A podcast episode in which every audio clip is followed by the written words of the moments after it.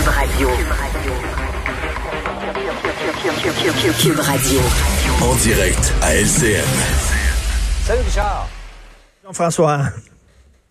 Euh, il semble que la lune de miel se prolonge entre François Legault et, et les Québécois. On aurait pu penser que la pandémie aurait pu euh, la mettre à l'épreuve, mais vraiment, le taux de satisfaction, les intentions de vote de la CAQ, là, c'est euh, à des scores qu'on a rarement vus. Ben oui, rarement vu. On dit, hein, il y a un proverbe qui dit l'amour dure trois ans. Donc, on est maintenant à la deuxième année. Donc, on est encore, euh, il y a de l'amour dans l'air encore. Il faut dire qu'il occupe toute la place. Écoute, le vraiment, euh, regarde, le Parti libéral du Québec, on le sait, a perdu totalement les francophones.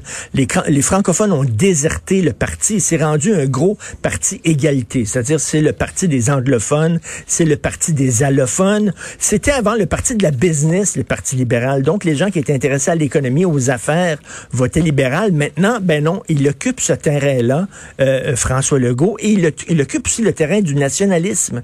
C'est quelqu'un aussi -hmm. qui défend euh, les droits des Québec sans, sans être séparatiste. Et je pense là-dessus, il est, euh, il est vraiment, il est près du peuple québécois parce que je pense que les, les, les chiffres le démontrent. Les Québécois sont nationalistes, mais pas encore nécessairement séparatistes. Mm. Donc, vraiment, il, il, il, il, empiète sur le Parti québécois, il empiète sur le Parti libéral.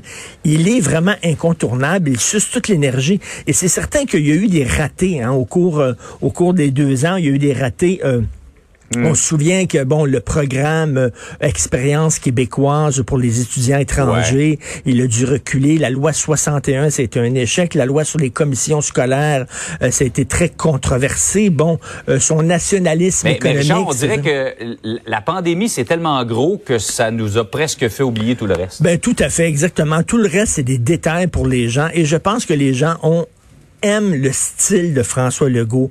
Il y a quelque chose de René Lévesque dans François Legault, c'est-à-dire c'est un homme ordinaire, c'est un gars qui ressemble aux Québécois. Le, sa fameuse sa fameuse présentation lorsqu'il s'est adressé à la nation pour défendre la loi 21 sur la laïcité, et il avait dit au Québec, c'est comme ça qu'on vit.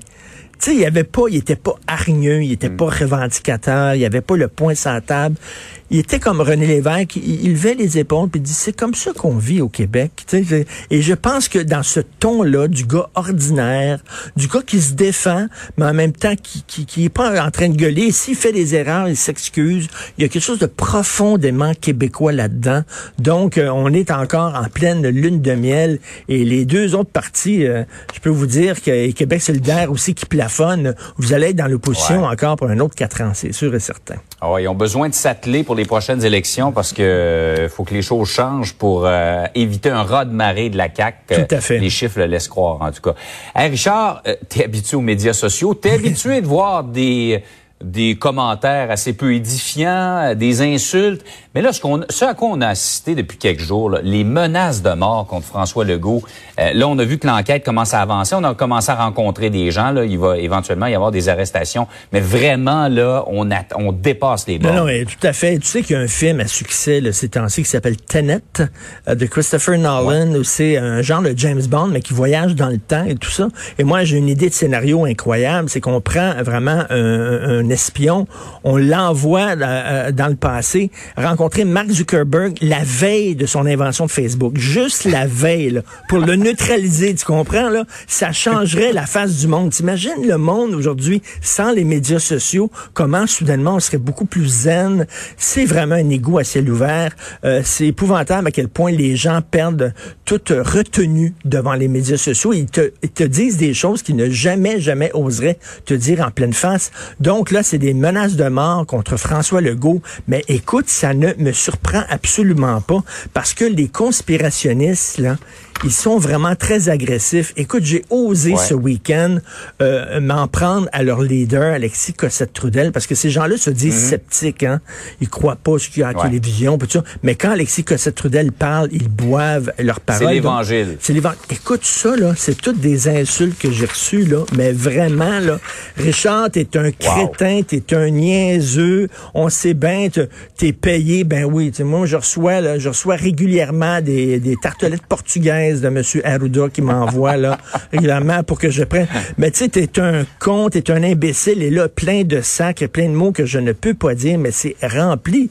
Il y a une faillite de notre système d'éducation aussi là-dedans, ça n'a pas de sens, où les gens ne comprennent pas la science.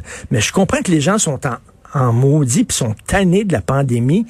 Mais là, les leaders complotistes, là, on les trouvait rigolos au début, on les trouvait drôles, on les trouvait particuliers, là.